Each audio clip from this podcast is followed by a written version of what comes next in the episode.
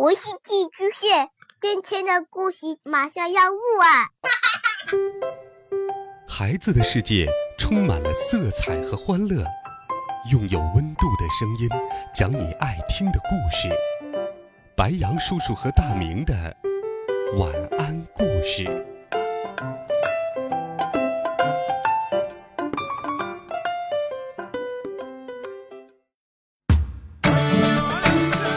小朋友们、同学们，大家好，欢迎收听白羊叔叔讲故事。今天，白羊叔叔继续给你准备了《偷梦的蒙面龟》的好听故事。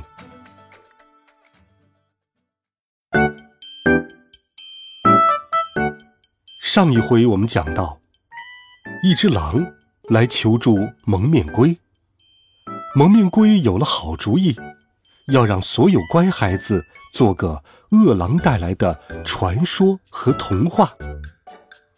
狼次郎不放心地说道：“如果你做这种蠢事的话，狼会不会被人们当成更坏的家伙呢？”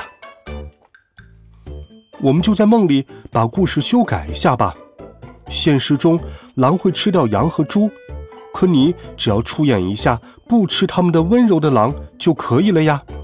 那样的话，所有的乖孩子们都不会害怕狼了吧？呃，可是，如果在现实中，我看到好吃的羊和猪出现在眼前的话，是绝对会把它们吃掉的。所以我根本演不了什么温柔的狼啊。没关系，我们把故事设定改成这样就好了。狼根本不会去袭击羊和猪。《伊索寓言》里有个狼和少年的故事，你知道吗？因为放羊的少年每次都撒谎说狼来了，所以当狼真的出现的时候，没有一个人来帮忙，所有的羊都被狼给吃掉了。如果那个放羊的少年第一次撒谎说狼来了的时候，真的有狼出现，你觉得会怎么样呢？哎，羊们是可以得救的，没错。而且少年最后也不会成为一个撒谎的孩子，狼也没有吃到羊，所以这个故事会皆大欢喜。啊，原来如此啊！说服了狼次郎之后，蒙面龟赶紧来到了熟睡的乖孩子们的枕边，把这个不可思议的梦送给孩子们吧。梦的名字：狼和少年。导演蒙面龟，演出狼次郎、羊群和村民。蒙面龟把狼次郎送到了所有乖孩子们都在做的梦里。乖孩子们做的狼和少年的梦，演出开始，演出开始了。好，预备，开始。很久很久以前，有个放羊的少年。少年每天都很无聊。有一天，他想出了一个不错的主意。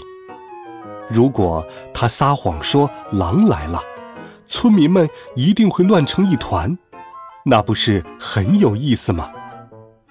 于是，少年一边跑一边喊：“不得了了，不得了了！狼来了，狼来了！”啊，狼来了，那可不得了！我们精心保护的羊会被狼吃掉的。村民们扛着木棍聚集了起来，嘿嘿，这下可有意思了呀！少年高兴地笑道。就在这时，一只名叫狼次郎的狼溜溜达达地走了过来。于是镇民们就上前用木棍把狼次郎狠狠地揍了一顿，然后把他给赶走了。但正因为如此。那个本来撒了谎的少年，现在成了保护羊不被饿狼吃掉的英雄，受到了大家的热烈称赞，皆大欢喜，皆大欢喜呀！这个梦就演到这里了。啊，天哪，这种故事哪儿行啊？狼太郎从梦里回来了，他的脸被揍得肿得老高。你看。没吃羊也没事，就这样吧。要不然，这次咱们演一个不吃猪也没事的梦吧？三只小猪这个故事怎么样啊？蒙面龟说：“哎，虽然三只小猪各自盖了一幢房子，但是用稻草和小树枝盖的房子被一只狼弄坏了，只有那幢用砖块盖的房子没有被弄坏，是这样的故事吗？”狼次郎问：“嗯，在这个故事里，他们用原本就很容易坏掉的东西造房子，所以才会被狼给弄坏呀。唉，也就是说，如果一开始三只小猪都用砖块盖房子，那狼就破坏不了房子，也吃不了小猪了，岂不是皆大欢喜吗？”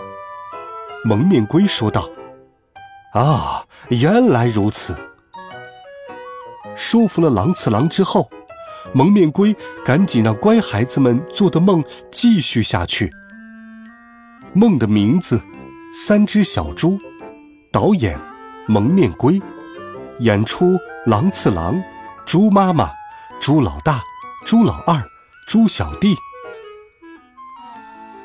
三只小猪的梦演出开始了，开始了，好，预备，开始。很久很久以前，有三只小猪，大哥猪老大，二哥猪老二，和最小的弟弟猪小弟。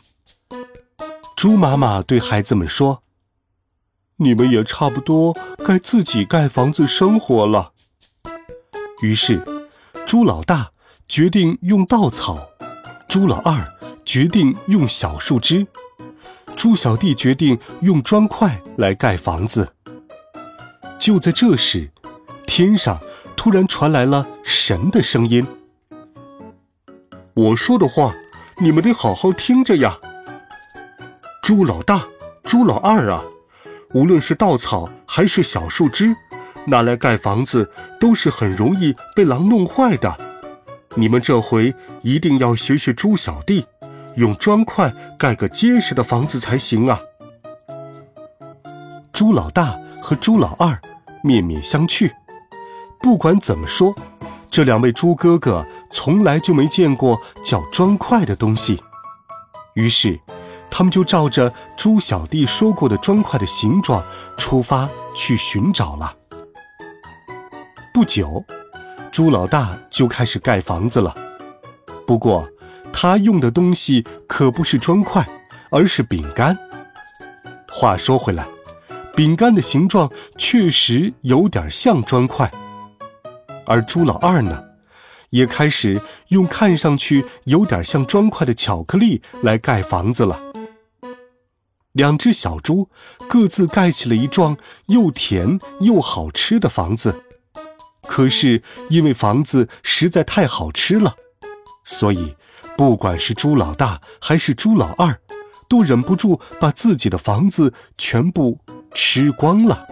就在这个时候，狼次郎来到了这里，他马上把没有房子保护的猪老大和猪老二都吃到了肚子里。看来，蒙面龟的这个梦并没有达到目的呀。那么，蒙面龟能否帮助狼次郎呢？